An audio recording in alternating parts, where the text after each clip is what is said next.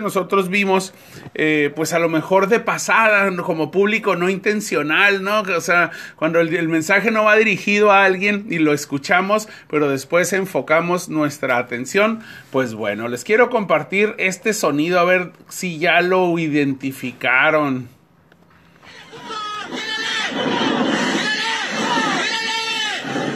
Este 10 de mayo, personal del ejército mexicano fue perseguido y expulsado por un grupo armado en Nueva Italia, municipio de Mujica, Michoacán. En un video se ve a la gente armada en varias camionetas que persiguen a los militares sobre la carretera que va de la autopista siglo XXI hacia Paxingán. Los civiles armados gritan para que se dispare, por lo que los soldados en varias camionetas huyen, acelerando el paso a la altura de la glorieta de cuatro caminos para evitar una confrontación. Autoridades de seguridad de la región informaron que los sujetos armados pertenecen a un grupo criminal al servicio del cártel Jalisco Nueva Generación. Las imágenes de la agresión se han hecho virales.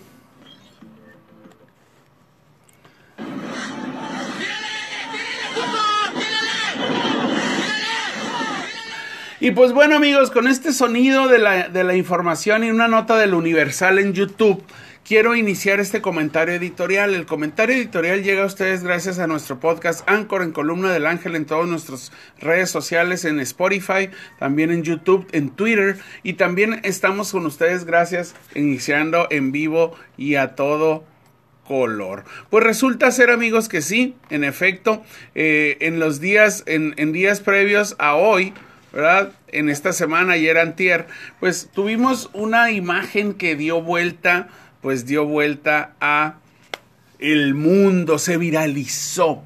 Y es a un grupo de criminales correteando, persiguiendo o expulsando, ¿verdad? A un convoy militar.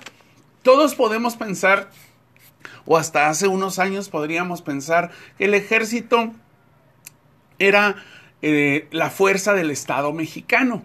Cuando el ejército tomaba el control de la situación, entonces aguas, todo mundo a correr. En esta semana hicimos y vimos viral en redes sociales un video donde presumiblemente un grupo en Michoacán, en Nueva Italia, Michoacán, pues hizo correr a los soldados. Esto sin duda ante el asombro de todos los mexicanos y de todos los internautas, pues eh, dejó claro que el ejército está sometido ante los embates de diversos grupos criminales. Luego los titulares consignan que son cárteles, que son grupos, que son grupos de la delincuencia organizada. Es decir, se empieza a gestar una narrativa que ya es común, amigos que ya es común, pero no es la narrativa que nosotros debemos reproducir. ¿Cómo entonces darles el nivel y darles la personalidad de cárteles a grupos fascinerosos? ¿Cómo entonces decirles es del cartel de Jalisco? Es decir, estamos institucionalizando por el uso repetido de estas, eh, de estos, de estas imágenes y por estas situaciones a que los cárteles son parte ya del status quo, es decir, de nuestro Estado mexicano. Semanas antes también se viralizó un video donde delincuentes humillaban a militares postrados en el suelo y les gritaban grosería y media, humillándolos y sobajándolos. No supimos el destino final de estos militares, pero seguramente no fue un destino de decirles váyanse a su casa y me saludan a sus abuelitas. Como nunca antes el ejército mexicano, hoy que está metido en todos los temas del país, desde cuidar bancos del bienestar, distribuir cilindros de gas, construir aeropuertos, operarlos, refinerías y hasta entregar vacunas y despensas, pues bueno, el ejército está expuesto a muchas situaciones que antes el ejército no atendía. Es por ello que hoy ante la exposición a distintos de este tipo de asuntos, pues bueno, el, embate de las redes sociales también y la viralización de imágenes hace que esto suba, ¿verdad? Incluso los delincuentes utilicen sus propios portales. Pero en realidad es la intención del crimen organizado exhibir al ejército como un, eh, como, un, como un, grupo débil y sometido. En los últimos tres años, ante la política de abrazos y no balazos y de evitar enfrentamientos para derramamiento de sangre, el ejército se ha mostrado como una entidad que antes estaba por encima de las fuerzas del crimen o de cualquier grupo de malandrines y hoy los elementos castrenses han estado manifestando en diversas plataformas que se les amarraran las manos para seguir con la política de abrazos y poner una mejilla viendo de lejos el actuar de los criminales. Ayer de nueva cuenta el presidente de la República eh, como en, en el Culiacanazo del 2019, salió a justificar hoy, ayer dijo que los, que los militares fueron responsables y actuaron de manera responsable y prudente para evitar derramamiento de sangre. Y hoy en su mañanera, amigos, el presidente dice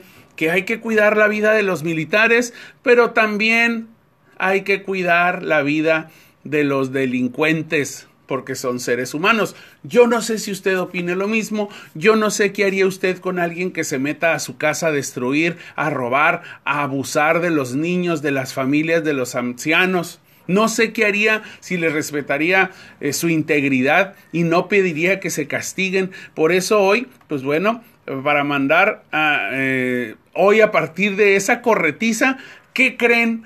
Mandan militarizar Michoacán otra vez.